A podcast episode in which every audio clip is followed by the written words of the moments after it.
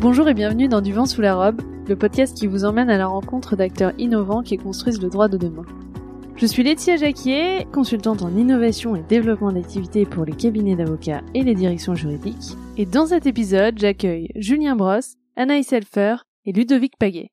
Avec Julien, Anaïs et Ludovic, on a parlé de blockchain. Vous savez, ce mot dont on a tous entendu parler, mais dont on ne sait pas forcément toujours de quoi il s'agit exactement, et surtout quel peut être le lien avec le droit et en quoi ça peut être utile de l'utiliser? Alors, pour en savoir plus, écoutez l'épisode. Bonne écoute Bonjour Anaïs, Julien et Ludovic, je suis super heureuse de vous recevoir aujourd'hui. Merci beaucoup d'être là. Bonjour Laetitia, merci à toi. Bonjour Laetitia. Alors Julien, tu es juriste de formation et après euh, plusieurs années d'enseignement et différentes expériences en cabinet de conseil en propriété industrielle, tu es euh, directeur général d'Hippocamp, une solution basée sur la blockchain qui permet de prouver l'antériorité de ses créations et de faire valoir ses droits en cas d'atteinte ou d'accusation infondée. Quant à toi, Anaïs, tu as été avocate pendant près de deux ans et euh, tu as rejoint Hippocamp en tant que directrice juridique.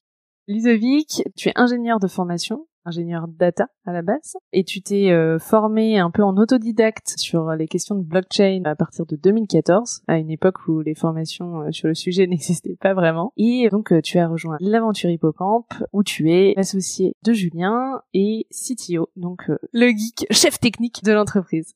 Ludovic ne sera pas présent tout au long de l'interview avec nous, mais euh, il fera euh, des interventions remarquées, notamment sur les aspects euh, purement techniques où il pourra nous apporter son éclairage précieux. Et donc c'est pour ça que vous ne l'entendrez pas forcément tout le long de l'interview. Alors, avant qu'on rentre dans le vif du sujet, est-ce que vous pouvez nous parler rapidement de vos parcours et nous dire ce qui vous a conduit à vous intéresser au droit et plus précisément aussi à l'innovation dans le domaine du droit?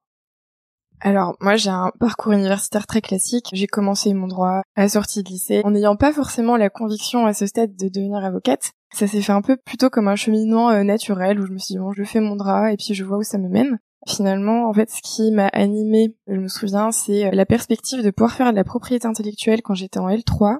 Qu'est-ce qui te plaisait là-dedans? Bah, en fait, j'ai fait un bac littéraire et euh, moi j'étais très attirée par l'art et la littérature de manière générale, donc il y a rien vraiment qui me conduisait à faire du droit, si ce n'est écouter un peu ce que me disait mon entourage et mes parents. Anaïs, si tu veux avoir des débouchés plus tard, ben tu vas faire euh, du droit et en plus tu vas peut-être pouvoir mettre à profit ton appétence pour l'écriture euh, et l'expression orale. donc voilà. Et en fait, je me dis ben ok là je fais du droit mais j'aimerais bien trouver une spécialité où euh, je peux euh, m'épanouir euh, dans des disciplines qui m'attirent et donc voilà c'est la propriété intellectuelle et donc je fais mon master 2 ensuite à SAS parce que moi j'étais en province et j'approfondis mes connaissances en propriété intellectuelle et ça me plaît donc voilà je me dis je vais passer mon barreau et puis après ça je vais devenir avocate spécialisée en propriété intellectuelle du coup, je suis devenue avocate. Pareil, là, tout se passe bien. Je fais mon école d'avocat tranquillement. Je reviens à Paris pour exercer en propriété intellectuelle. Et puis euh, finalement je me retrouve à exercer dans un cabinet d'avocat au conseil où je fais plus du tout de propriété intellectuelle. Et euh, bah, non seulement sur le fond des dossiers je suis pas trop intéressée par ce que je fais et surtout ça manque cruellement de contact humain.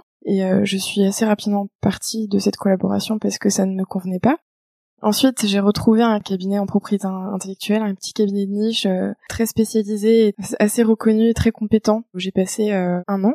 Bon, malheureusement, il y a eu le Covid entre-temps. Donc, euh, difficulté euh, de conjoncture et je quitte ma collaboration. Et là, je fais euh, la rencontre de Julien qui me présente Hippocamp en me disant qu'il y a des besoins juridiques. Et moi, à ce stade, je suis pas encore dans l'état d'esprit de quitter la profession. Au contraire, je veux persévérer et continuer dans cette voie-là et continuer d'exercer en propriété intellectuelle. Et puis, en fait, ça se passe de la manière suivante. Il commence à me confier euh, certains dossiers. Et puis, en fait, euh, au terme de trois mois, je dirais, de collaboration euh, sous ce format-là, en étant avocate, ils me font une proposition d'embauche. Et voilà, et donc je me dis, bon, je vais peut-être rejoindre l'aventure.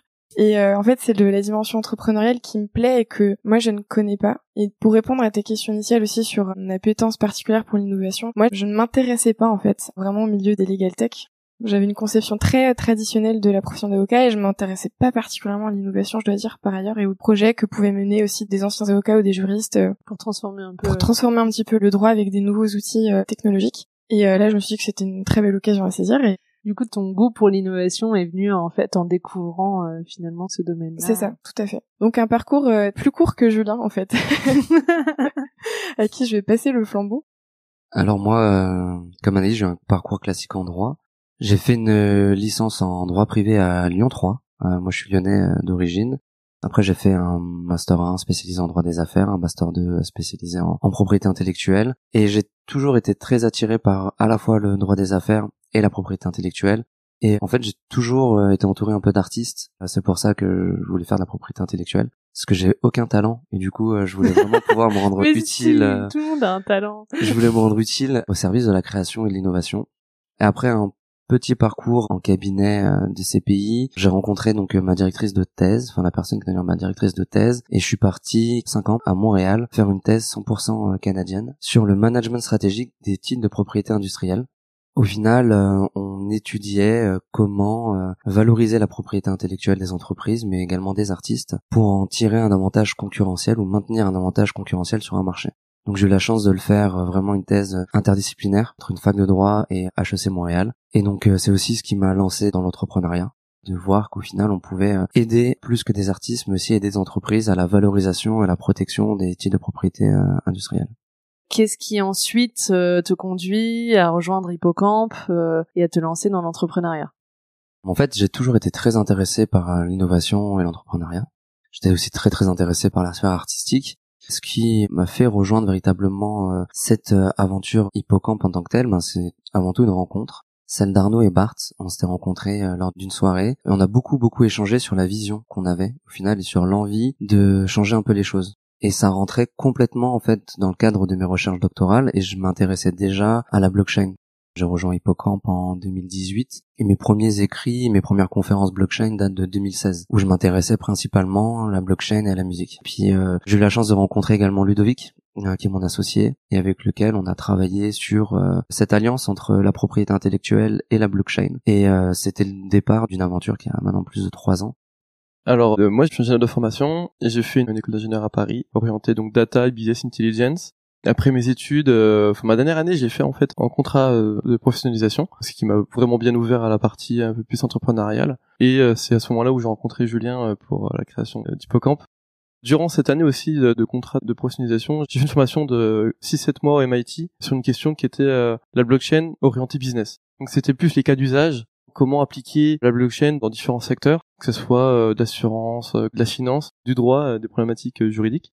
Et euh, bah, Julien, c'était une rencontre euh, assez exceptionnelle vu que euh, lui, il a vraiment un parcours euh, dans le droit euh, depuis euh, très longtemps. Et moi, mes compétences techniques ont permis de réfléchir et de créer la solution Hippocampe telle qu'elle est actuellement. Quoi. Et donc avant qu'on parle d'Hippocampe et de ses fonctionnalités, est-ce que vous pouvez nous expliquer ce que c'est que la blockchain? C'est un mot un peu buzzword, mais tout le monde ne sait pas exactement ce que c'est, comment ça fonctionne, etc. Quand on parle de la blockchain, on va parler euh, beaucoup de décentralisation et de rendre des données infalsifiables. On compare ça un peu à un livre comptable. C'est euh, un endroit où on va inscrire des informations, des données, et euh, à chaque fois que la page est pleine, donc le bloc est plein, eh ben on va passer à une autre page, donc à un, autre bloc, et on va sceller cette page. Donc on va toujours y avoir accès, donc on va pouvoir tourner les différentes pages pour accéder aux différentes informations. Mais par contre, on pourra plus modifier ou inscrire des informations qui sont sur ces pages. Et ça, c'est dû euh, à ce qu'on appelle euh, voilà, le, le consensus euh, de validation qui diffère entre différentes blockchains, comme ben, le proof of work sur Bitcoin ou Ethereum, ou euh, le proof of stake sur d'autres blockchains telles que Tezos. Quelle est la différence entre les deux? Alors le proof of work, ce consensus, il, a pour but d'utiliser de l'effort pour valider les, différentes transactions. Quand tu dis effort, ça veut dire puissance de calcul.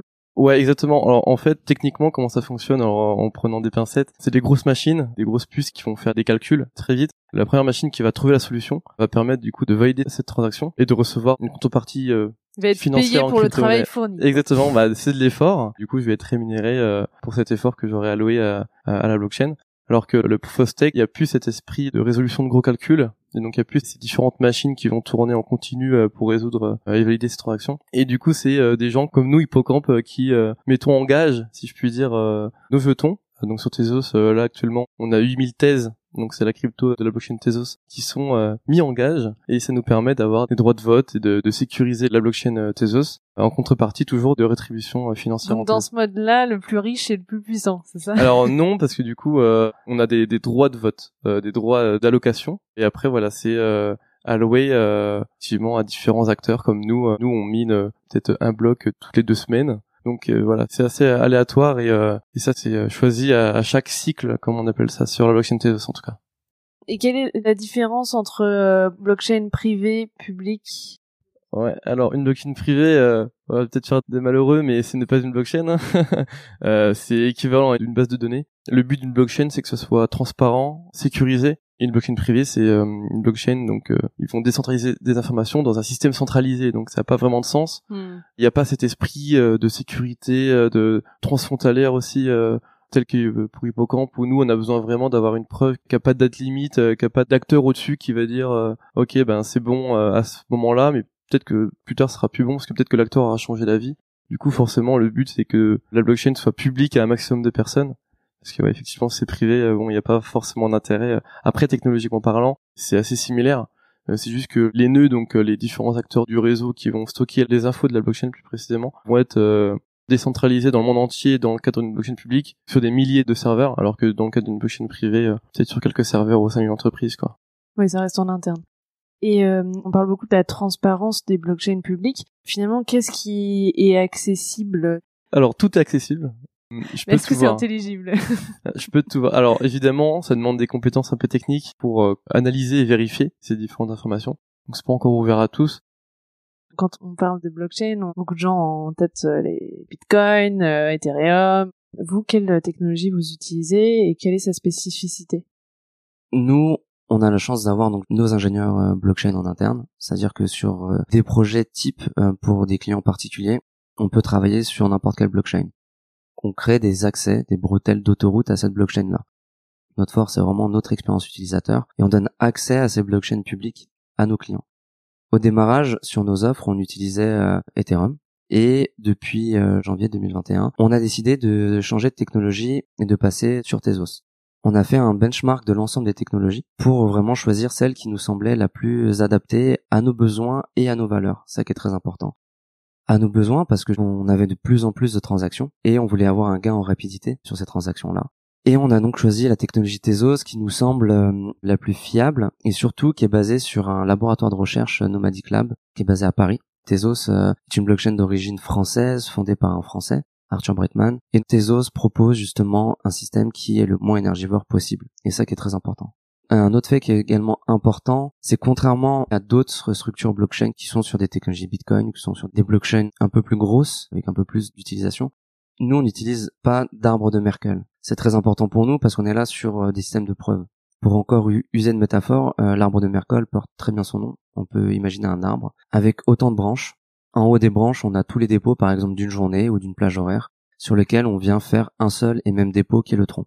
Nous, on est contre ce système-là. C'est un système qui, dans plein d'autres cas d'utilisation, est viable, mais le nôtre, celui de fournir une preuve euh, en temps réel à l'ensemble de nos clients, c'était une mauvaise promesse pour nos clients. Donc on n'utilise pas d'arbre de Merkel, justement, dans cet objectif-là. Et alors, quelles sont les différentes étapes pour enregistrer euh, un document sur la blockchain? Comment ça se passe? Ben, en fait, ce qui est important à souligner, c'est qu'on dépose pas un document sur la blockchain, déjà. Nous, on en parle de cette manière-là, mais on vient prendre au final une image numérique, une captation numérique du document, qui est cryptée, c'est cet élément-là qui est déposé, c'est ces informations-là qui sont déposées. C'est pourquoi notre solution, parce que c'est la manière dont nous, on, travaille, est 100% confidentielle. Ça, c'est très important. On ne dépose pas un document en tant que tel sur la blockchain, c'est plutôt cette empreinte le code numérique. C'est ça? Ouais, cette empreinte numérique du document qu'on vient de déposer. Et si on modifie quelque chose dans le document, le code H est modifié et du coup, euh, ça permet de voir que c'est pas le même document. Complètement. Et c'est pour ça que nous avons créé une plateforme au final de vérification de documents qui permet de justement veiller à l'intégrité du fichier. Si le fichier a été modifié, ce fichier-là ne va pas correspondre à, la même empreinte, ce qui est très important.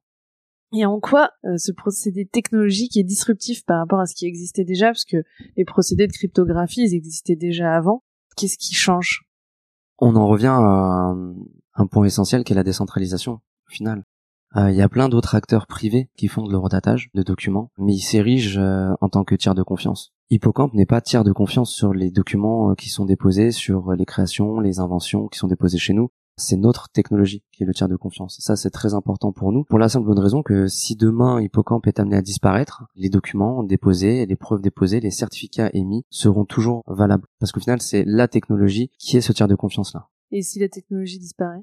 C'est peu envisageable euh, parce que ce sont quand même des, technologies euh, qui sont assez robustes. Mais de toute manière, tous les certificats qui ont été émis et remis à nos clients attestent euh, c'est ça.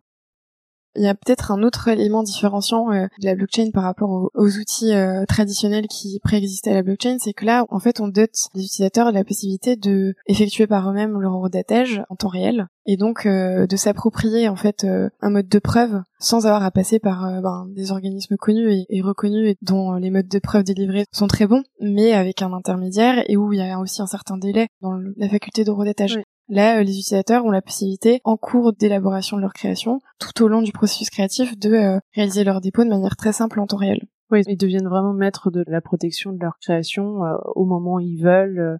C'est exactement ça. En fait, ça s'inscrit aussi dans notre logique de sensibilisation à la propriété intellectuelle, où on replace l'auteur, le créateur, l'acteur même innovant, au cœur de la protection de ses actifs, en fait puisqu'on parle justement de quoi sert la blockchain, est-ce que euh, vous pouvez présenter un peu euh, les différents euh, cas d'usage où la blockchain peut être utile, juste pour avoir une vision un peu globale des différentes utilisations qui peuvent être faites de la blockchain avant de parler plus spécifiquement de votre outil.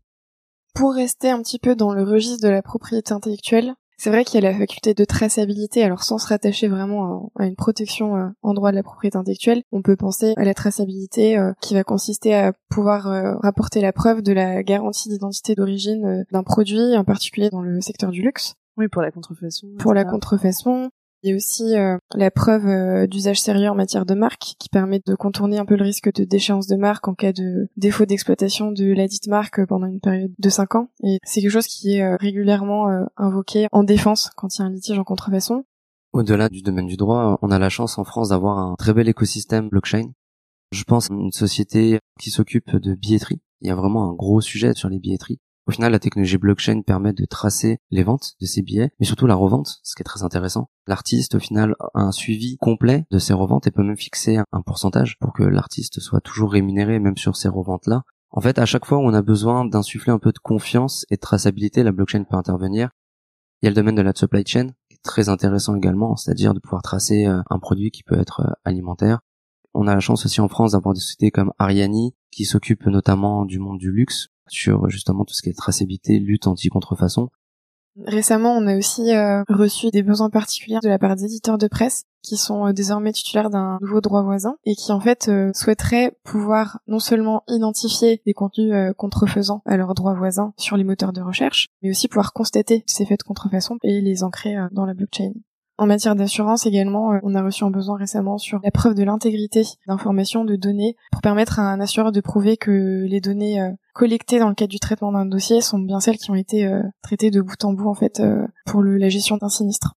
Justement, ça m'amène à une autre question euh, là-dessus. On disait, un des avantages de la blockchain, c'est vraiment de pouvoir redater et certifier que tel document, dans sa forme initiale, a été déposé à tel moment. Mais il y a toujours ce risque que tu déposes quelque chose qui soit un faux. Et du coup, ben ouais, tu certifies quelque chose, mais quelque chose de faux. Comment on fait pour traiter ce point-là?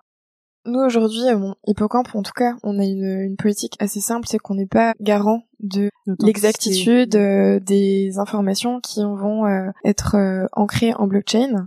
Nous, on vient pas non plus garantir, contrairement à ce qu'on entend beaucoup en matière de propriété intellectuelle, la preuve de la paternité d'une création pour la simple et bonne raison que on ne peut pas, par le biais d'un simple redatage, venir attester de la qualité d'auteur à la personne qui dépose. On essaie de sensibiliser au maximum nos utilisateurs sur ces questions-là je vois même pas techniquement comment on pourrait venir attester en fait de la qualité d'auteur. On pourrait euh, éventuellement songer à un process d'authentification de la personne qui viendrait déposer, mais on pourrait oui, dire. C'est bien elle qui l'a déposé, mais, est-ce qu'elle en est l'auteur Voilà, c'est ça. Donc euh, là-dessus, ben, dans le cadre des litiges, euh, les auteurs devront en tout état de cause rapporter la preuve de la paternité sur leur création.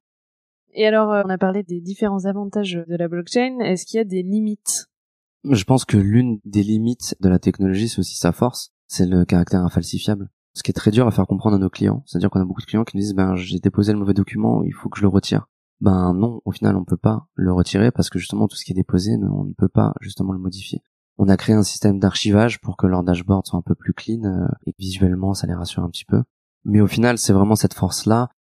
Pour compléter aussi ta réponse, Julien, je pense qu'en effet, c'est le caractère infalsifiable qui peut représenter une crainte dans l'esprit de nos clients, mais un dépôt qui serait mal réalisé et qu'on voudrait corriger, on peut le faire. Redéposer. Euh. Et en plus, comme la blockchain est confidentielle, dans tous les cas, on n'a pas accès aux informations qui ont été horodatées, qui auraient été mal horodatées ou des informations erronées, puisque c'est la seule empreinte du fichier qui est inscrite dans la blockchain, non pas le contenu du dit fichier. Et je vois aussi un deuxième peut-être élément qui pourrait non pas constituer une limite à la blockchain, mais disons un, point de vigilance tout particulier dans le cadre de la constitution de la preuve d'horodatage, c'est que, comme tu l'as souligné euh, Laetitia, c'est le fichier source, c'est l'empreinte de ce fichier source qui est horodaté. Donc dès lors que le fichier a été euh, modifié, on ne peut plus constater la, correspondance euh, entre la preuve d'horodatage et le fichier. Donc il faut bien veiller à conserver le fichier initial et à, oui, à avoir plusieurs fichiers de travail distincts en fait. Et c'est pour ça que pour nos clients, on propose toujours euh, deux possibilités, soit que le client conserve sur son ordinateur les documents, ou soit qu'il soit hébergé chez nous. Ça c'est très important mhm. également parce que ça facilite justement ces questions. -là. Oui, t'es pas à l'abri de perdre le fichier ou alors de le modifier euh, sans faire attention, sans sauvegarder la version initiale, et effectivement, euh, ça peut être embêtant après.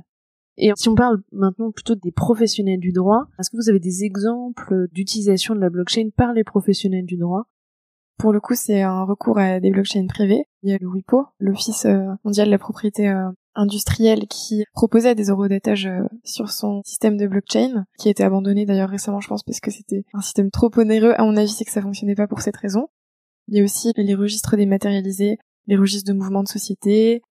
Et est-ce qu'aujourd'hui, il existe des freins, des obstacles au développement et à l'utilisation de la blockchain selon vous? Comme bien souvent, avec euh, les évolutions technologiques, le gouvernement, euh, l'agitation a beaucoup de retard. Et comme à chaque fois, on va d'abord traiter les conditions euh, monétaires, fiscales, avant de s'intéresser réellement à ce qui peut se passer dans le milieu du droit. Oui, donc c'est plus tout ce qui est crypto-monnaie, etc. Complètement. Malheureusement, je regrette que la question blockchain et preuve blockchain soit un peu évincée du débat politique. Même au point de vue structurel, organisationnel, il manque cruellement encore en France deux représentants il y a eu des tentatives, mais la problématique, c'est que la plupart des institutions qui souhaitent représenter la blockchain centralisent et on ne peut pas être représenté par un organisme qui centralise alors qu'on porte une technologie qui est elle-même décentralisée. Hippocamp a participé à pas mal de rapports d'information auprès du gouvernement, on a des députés qui viennent nous voir, qui s'intéressent énormément à la technologie, qui sont très très doués, qui sont passionnés. On a la chance d'avoir des crypto-députés euh, formidables Là, on a eu un passage à la Commission européenne sur des questions blockchain et on a la chance d'avoir Pierre Persson en France qui est monté au créneau pour justement expliquer les choses. Mais voilà, cette technologie mériterait mieux. Ça, c'est parce que je suis, c'est un passionné qui parle. Mais euh, après, au point de vue de l'encadrement euh, par la loi, on est aussi dans une zone un peu floue. En effet, pour l'instant, on est encore dans une zone de flou parce qu'il y a divers sujets blockchain qui sont euh, en cours de traitement au niveau législatif et réglementaire, à la fois au niveau national et européen d'ailleurs. Mais je pense en particulier en ce moment aux NFT, aux crypto-monnaies, mais pour ce qui concerne la valeur probante de la blockchain en matière de propriété intellectuelle et plus largement pour la preuve du fait juridique, on n'est pas, à mon avis, dans un flou juridique puisqu'on a une disposition euh, assez claire du Code civil qui est que la preuve du fait juridique est libre et donc on se fonde sur cette disposition d'ordre général et qui est parfaitement valable et qui fait que la preuve euh, d'eurodatage en blockchain est euh, tout à fait recevable en justice et exploitable dans les contentieux. Donc en effet, il y a peut-être un flou juridique global sur la blockchain, mais sur la partie preuve du fait juridique, il n'y a pas des dispositions en tout cas qui permettent de s'intégrer dedans. Euh, ouais. Et est-ce que la blockchain est définie par la loi? Alors oui, elle est définie par la loi, par le code monétaire et financier. On met la blockchain dans le dispositif d'enregistrement électronique partagé, mais voilà, pour des considérations, comme disait Julien, plutôt euh, d'ordre financier, ouais. Globalement, en ce moment, tout est euh, discuté parce qu'il y a aussi la question des NFT qui est brûlante. Est-ce que tu peux expliquer euh, très rapidement ce que c'est les NFT pour ceux qui ne connaîtraient pas? Le NFT, donc c'est le non-fungible token, le jeton euh, non fungible, donc qui euh, par essence est un bien de nature incorporelle qui euh, n'est pas interchangeable et qui va venir conférer à son sous-jacent, donc ce qu'on va vouloir intégrer dans ce jeton, une valeur unique. C'est l'équivalent d'un certificat d'unicité ou d'authenticité pour une œuvre d'art. J'en parle parce que nous on s'intéresse tout particulièrement aux NFT en matière euh, artistique. Et voilà, il y a plein de questions qui se posent sur les NFT en ce moment et tous les professionnels de l'art et les professionnels du droit s'en emparent parce que ça va très très très très vite et que ça nous dépasse. Et nous justement, on souhaite s'y intéresser parce qu'il y a aussi des enjeux en propriété intellectuelle. Bien sûr. Et alors, à quoi ça ressemble le quotidien d'une juriste dans une start-up qui utilise la blockchain? Euh, C'est un quotidien euh, bouillonnant. Franchement, je crois qu'il n'y a pas deux journées qui se ressemblent et c'est ça qui est extraordinaire. Alors à la fois je participe un peu au, développement, à la construction, disons à la, manière dont on conçoit la solution pour qu'elle soit la plus euh, optimisée possible au, plan juridique. Et en même temps, je suis plongée dans la gestion quotidienne euh, d'une jeune entreprise. Hein. Donc euh, ça va de la gestion des ressources humaines au droit des sociétés, parce qu'aussi on est une, jeune entreprise et qu'on a aussi besoin de fonds et donc on a régulièrement des augmentations de capital aussi qui nous permettent de nous développer. Il y a toute la partie contractuelle évidemment qui représente je pense 50% de mon activité. Et puis un peu de management, c'est une chose qui m'était totalement inconnue quand j'étais en cabinet parce que j'étais moi-même collaboratrice. Bon, j'avais quelques quelques stagiaires, mais évidemment les liens ne sont pas les mêmes. Là, j'ai des juristes qui travaillent à mes côtés euh, que j'ai vu évoluer parce qu'ils étaient d'abord stagiaires, euh, puis ils ont été recrutés en qualité de juriste. Et donc il y a toute cette partie-là managériale et humaine qui est formidable. Donc euh, ben je fais plein de choses en fait et voilà. Beaucoup de cordes à ton arc. Alors, on va pouvoir euh, rentrer dans le vif du sujet euh, d'Hippocampe. Est-ce que vous pouvez nous expliquer quelles sont euh, les fonctionnalités d'Hippocampe? Alors, dans le cadre de mes recherches universitaires, quand j'étais à Montréal et que je m'intéressais justement au management stratégique de la propriété intellectuelle pour les entreprises, mais également pour les créateurs, on a souligné vraiment deux freins et deux écueils principaux. Le premier, c'est que les leviers contemporains de protection propriété intellectuelle n'était pas adapté au cursus inventif ou créatif et que justement ça ne prenait pas en compte toute l'itération qu'il peut y avoir. C'est-à-dire à la fois on avait un écueil qui était un peu plus euh, psychologique pour les utilisateurs, que ça soit aussi bien euh, un musicien qu'une jeune PME ou qu'un grand compte, parce qu'on travaille vraiment avec ces trois personnes-là, les mêmes ont des barrières psychologiques avec les leviers contemporains. Et surtout, c'est que on pense et à tort que seule la finalité d'une invention d'une création doit être protégée. Alors que c'est vraiment tout ce parcours-là qui est aussi intéressant il faut sensibiliser à une protection beaucoup plus itérative. C'est la façon avec laquelle on a pensé euh, Hippocampe, c'est-à-dire d'avoir un système illimité de dépôt. Contrairement aux enveloppes solo, aux enveloppes e-solo, contrairement à ce que proposent certains de nos concurrents, on n'est pas là pour faire euh, une enveloppe solo blockchain, on n'est pas là pour proposer justement un seul dépôt on est sur des formules illimitées qui justement permettent ce dépôt itératif de la création et de l'invention. et pour euh, montrer le cheminement qu'il y a eu, les évolutions et dans le temps aussi. C'est ça, c'est très important parce que que ce soit un projet artistique ou un projet d'entreprise ou dans le cas des inventions, c'est des processus qui sont assez longs. Et sur des processus qui peuvent prendre un an par exemple, ben, on est véritablement en danger. À tout moment, on peut avoir un collaborateur qui va partir avec justement une partie de son travail un artiste peut commencer à vouloir parler d'une pièce de théâtre, ce qu'il est en train de travailler, se faire euh, piquer les idées. On travaille pas avec des musiciens, des stand-uppers, pareil. Les petites ébauches qu'on partage avec un public proche sont autant de moments où euh, justement on peut se faire piquer euh, et, on est en danger. Et c'est pour ça, nous, on dit qu'il ne faut pas forcément attendre la fin d'un tableau ou la fin d'une invention avant de développer une enveloppe solo, avant de déposer un brevet, et que justement, ça s'inscrit dans tout ce cursus-là. Et ce qui est très intéressant pour les professionnels du droit qui travaillent avec nous, ben, ça simplifie leur travail au quotidien. Quand un de leurs clients utilise euh, Hippocampe, ben c'est plus simple de récolter les éléments de preuve euh, derrière et puis ça solidifie aussi l'argumentation. C'est ça. Nous, je sais de source sûre qu'on a des certificats Hippocampe qui ont été déposés à l'INPI dans le cadre d'enveloppe euh, solo. On a des cabinets d'avocats qui disent à leurs clients d'utiliser Hippocampe pour toutes les différentes versions de leur projet, déposer la version finale sur Hippocampe et il dépose également une enveloppe solo. Donc pour nous, c'est un peu euh, ceinture et bretelle, deux systèmes de protection, mais euh, ça rassure le client, tant mieux pour l'avocat. Mais voilà, nous, c'est vraiment cette approche-là qu'on a vraiment travaillé. Grâce à la technologie blockchain, on a réussi à contrer l'écueil justement de la non-protection de l'itération et avec une expérience utilisateur beaucoup plus simplifiée, complètement en ligne, on a dépassé l'autre écueil psychologique de la protection. Les personnes physiques qui déposent chez nous sont contents de déposer. Et pour bien comprendre euh, par rapport au mode de protection des créations qui existent euh, de façon classique, qui existait déjà avant, dans ce cadre-là, tu ne pouvais faire qu'un seul dépôt, ou en tout cas, euh, il fallait attendre que ta création soit terminée pour le déposer. Comment ça marchait? Alors en effet, généralement, dans la mesure où les preuves d'antériorité accessibles l'étaient avec un certain délai, alors il faut toujours passer par l'intermédiaire, soit l'INPI, soit les sociétés de gestion collective, soit avoir son huissier ou son notaire pour euh, consigner la preuve de sa création. en général, ça prend du temps aux artistes et surtout ça leur coûte aussi, euh, ça leur coûte aussi de l'argent. Il faut vraiment avoir ce réflexe un peu fastidieux de se constituer son enveloppe solo ou son e-solo en ligne, parce qu'il y a aussi euh, l'e-solo, donc l'enveloppe euh, numérique. Enfin, c'est sûr son espace personnel, mais il faut que ça remplisse un certain nombre de critères, en particulier de format de fichier, de taille. Il y a aussi une durée d'archivage grâce à cette vertu de la blockchain qui est son caractère infalsifiable et intemporel aussi, et international, puisqu'en fait la preuve elle peut être matériellement constatée de par le monde. Ça, c'est aussi une, des vertus essentielles de la blockchain. Parce que même si une enveloppe solo, en France en tout cas, ou au niveau national, elle est reconnue, ça ça fait pas débat, il faut qu'elle soit reçue par les juridictions étrangères, alors que la blockchain, elle tend en principe à quand même se démocratiser beaucoup.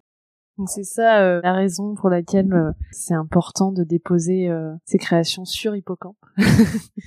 Et c'est encore plus important de le faire, et ça vient aussi un petit peu tempérer ce que je disais plus tôt sur la preuve de la paternité, puisque en droit français, il y a une présomption légale de paternité qui intervient au moment de la première divulgation. Mais tout le cheminement intérieur, tout le processus créatif intérieur à cette divulgation publique est une source de risque dans l'hypothèse où on viendrait confier un petit peu ce qu'on est en train de faire à des collaborateurs ou des, partenaires potentiels. Et en fait, au-delà de la preuve d'antériorité que vient constater Hippocampe au moment de l'eurodatage, si on effectue des eurodatage successifs de sa création, eh bien, la preuve de paternité sera beaucoup plus facile à établir. Donc par rapport aux avantages d'utiliser la blockchain ici, c'est vraiment de pouvoir euh, avoir les différentes itérations et montrer finalement le cheminement euh, des créations. C'est aussi le fait que ce soit infalsifiable est-ce qu'il y a d'autres éléments? Eh bien, pour moi, ça permet aussi de faciliter la preuve de l'originalité de sa création. Parce que justement, si on est en mesure de rapporter la preuve de ses eurodatages, de euh, tout le processus créatif, eh bien, ça permet euh, d'établir avec plus de facilité que euh, non seulement qu'on est à l'origine de sa création, qu'elle était antérieure, mais que on a utilisé tel et tel procédé euh, artistique pour parvenir à, ce résultat-là. En fait, la manière dont on effectue les dépôts sur Hippocampe, on a la possibilité d'inscrire dans un champ de description libre euh, ce qu'on souhaite au moment de l'eurodatage. Donc on peut dire déjà à quelle étape on se situe dans le cheminement créatif, quel éventuellement procédé artistique qu'on a employé, quels outils, quelles couleurs, pourquoi. Et ça, ça vient aussi participer de la preuve de l'originalité de sa création. Il y a à la fois euh, ce que tu déposes et aussi tout le contexte dans lequel ça s'inscrit. Exactement, mm. c'est ça. Et alors, qu'est-ce qu'on peut déposer sur Hippocampe? On peut tout déposer sur Hippocampe. Euh, All you can eat. euh, voilà, c'est ça. Non, en matière de propriété intellectuelle, on peut tout déposer en fait. Enfin, tous les objets de droit potentiellement euh, protégeables par le, le droit d'auteur. De ce point de vue-là, l'éventail est extrêmement large puisque euh, le droit d'auteur protège toutes les créations, un minimum formalisé et non pas les idées, qui sont euh, originales. Donc c'est vraiment les deux seuls critères de, protection. Il n'y a pas euh, de, critères de valeur outre l'originalité sur la protection par le droit d'auteur. Donc euh, ça peut aller du croquis, du dessin à la partition, voilà tout ce qu'on peut imaginer. Et aussi la partie, euh, si on s'intéresse un peu à la propriété industrielle, qui elle présente la particularité de euh, devoir euh, passer par l'entremise d'un office de propriété industrielle, puisque c'est le, le seul qui est habilité, qui a un monopole en matière de délivrance de titres de propriété industrielle. En fait, Hippocampe a quand même, présente quand même des intérêts en la matière, puisque en matière d'innovation, de recherche et développement, par exemple, pour toute la phase de préparation, par exemple, d'une invention, en amont de la demande d'enregistrement d'un brevet, eh bien Hippocampe va pouvoir permettre de redater aussi tout ce cheminement-là, étant précisé que ben si c'est pas encore protégé par la propriété intellectuelle et par la propriété industrielle en l'occurrence, c'est quand même protégé par le droit commun, soit par le secret des affaires ou la protection attachée au savoir-faire. Euh, et donc on a des fondements outre la contrefaçon pour agir contre des pilleurs de de, création. voilà. Mais euh, voilà, donc on peut imaginer euh, toutes sortes de créations sans limitation. Et d'un point de vue euh, technologique, on peut vraiment déposer n'importe quel format de fichier, n'importe quelle taille de fichier euh, également. Mais euh, voilà, donc on peut imaginer toutes sortes de créations sans limitation. Et à qui s'adresse votre outil? Qui peut l'utiliser? Vraiment tout le monde. Sur la partie beaucoup plus B2C, on a vraiment beaucoup d'artistes, beaucoup d'inventeurs isolés, des freelances également. En termes de B2B, là, on a des agences de communication, euh, qui sont très sensibles justement euh, aux informations qu'elles donnent à leurs clients dans le cadre d'appels d'offres. On a beaucoup de startups, mais on a également des sociétés beaucoup plus établies qui sont là pour venir déposer euh, que ce soit du design, que ce soit des bases de données, très important également, on a beaucoup de clients là-dessus. On a pas mal de clients grands comptes, donc sur de la volumétrie énorme. Ce qui est intéressant, c'est que pour les clients grands comptes, on est à la fois sur la propriété intellectuelle et un autre levier très important sur l'intégrité des fichiers. C'est-à-dire que, comme le soulignait Anaïs tout à l'heure, il y a beaucoup de choses qui n'ont pas forcément pris sous le prisme de la propriété industrielle, mais qui méritent quand même une protection et qui sont euh, éligibles à une protection sous le droit commun. Et justement, ça qui est très important, c'est qu'on intervient à la fois sur des champs de propriété intellectuelle, mais là où la propriété intellectuelle n'est pas. Donc ça, c'est très important. On a nos ingénieurs à la maison, et ce qui est intéressant, c'est qu'on peut équiper, via de notre API, d'autres structures. Mm. Donc on intervient là-dessus sur euh, que ce soit euh, des legal tech, des cabinets d'avocats également, des cabinets de CPI. Et au final, on, on travaille de cette manière-là où il y a certaines solutions blockchain proposées par des avocats, il y a Hippocamp derrière, l'API Hippocamp. Mais on travaille essentiellement en marque blanche. Et ce qui est très intéressant, c'est qu'au démarrage, les professionnels du droit étaient un peu réticents à l'utilisation de la blockchain. Et là, on sent véritablement un glissement, on voit les choses évoluer où les professionnels du droit, avocats ou CPI, sont vraiment en demande de cette technologie-là pour les mettre à disposition de leurs clients. Comment on peut vérifier la correspondance entre la création et le certificat qui est délivré Et au-delà, comment c'est apprécié par le juge et comment lui il fait pour vérifier euh, ce qu'il y a derrière la machine? Bah alors sur ce point donc nous on a un outil de vérification enfin que nous on a implémenté à Hippocamp dans notre solution mais qui est accessible euh, sur les registres de la blockchain euh, et c'est un outil qui consiste à déposer le fichier qu'on a horodaté pour calculer son empreinte numérique et euh, vérifier euh, la correspondance de cette empreinte et celle qui figure sur le certificat. Donc l'opération de vérification et de correspondance euh, entre le fichier et le certificat d'horodatage est extrêmement simple. Et comment ça se démontre en justice? Ben à l'aide de capture écran, ça fonctionne. La plateforme, mais surtout capture écran de l'opération de vérification, c'est-à-dire je, ah je dépose mon fichier, voilà, voilà l'empreinte qui a été calculée, la suivante, voici mon certificat. en fait, mais comment tu peux montrer que le document que tu déposes, enfin, c'est celui-là contenu est ah bah. effectivement, tu vois, le, même. Bah, il faut ouvrir son fichier.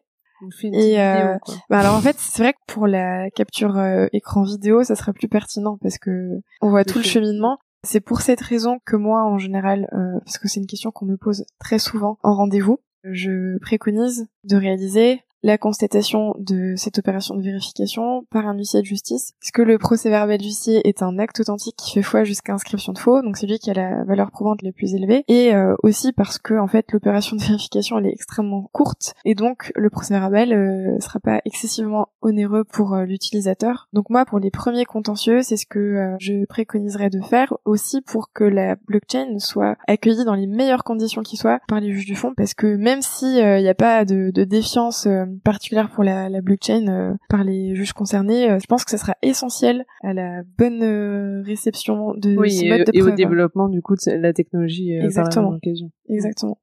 Et il y a déjà eu des contentieux où la preuve de dépôt et ce certificat d'hippocampe a été déposé ou pas encore? Alors malheureusement non, mais je ne souhaite pas le malheur de mes utilisateurs quand je dis ça. Mais j'aimerais bien qu'on ait un premier contentieux. Ouais, parce que ça fait un peu de jurisprudence. C'est, ça serait bien qu'il y ait un précédent et que les juges se familiarisent aussi avec ce, avec cette preuve.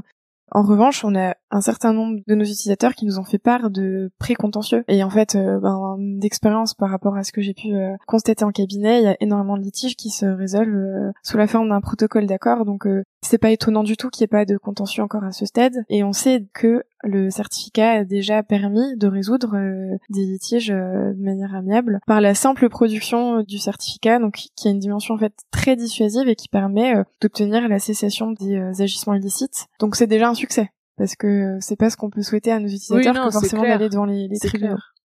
Et pour aller un peu plus loin dans cette dynamique-là et pour rejoindre ce qu'Anaïs disait sur le fait qu'on ne souhaite pas que nos clients aient des contentieux, mais même dans cette dynamique-là, on souhaite les accompagner. Euh, on a mis en place depuis quelques mois une offre d'assurance PJPI, une offre donc de protection juridique incluant la propriété intellectuelle, parce que malheureusement, actuellement, la plupart des protections juridiques excluent la propriété intellectuelle, parce que déjà c'est très dur à calculer au niveau de, de la sinistralité pour nos clients, et euh, d'autant plus que voilà, c'est un champ qui n'est pas euh, usuellement couvert par la, la, protection juridique. Donc on a réussi à mettre en place des offres d'assurance à destination de nos clients.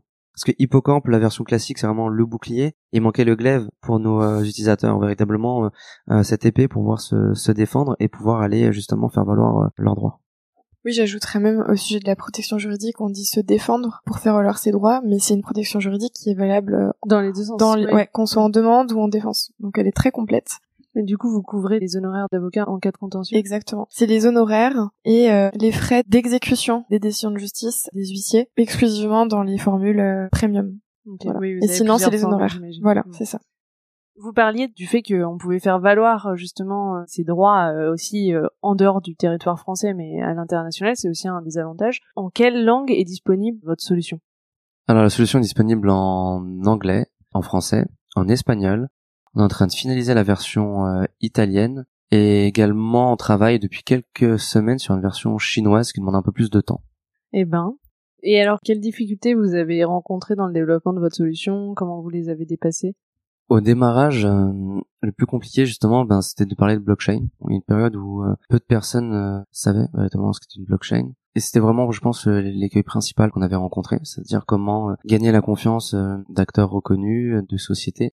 Ce qui nous a fait du bien également, c'est de, de gagner en simplicité, c'est-à-dire se concentrer sur un produit qui fonctionne, avoir une étagère de produits bien fournie et proposer cette solution à nos clients. Maintenant qu'on a bâti nos solutions, on peut se permettre justement d'aller voir des clients grands comptes où là on vend une expertise. On est là véritablement pour les aider à construire un projet parce qu'on a passé deux ans à construire des, des solutions qui fonctionnent, qui sont toujours consolidées par euh, nos ingénieurs qui, qui retravaillent, qui sont là pour surveiller que tout fonctionne bien.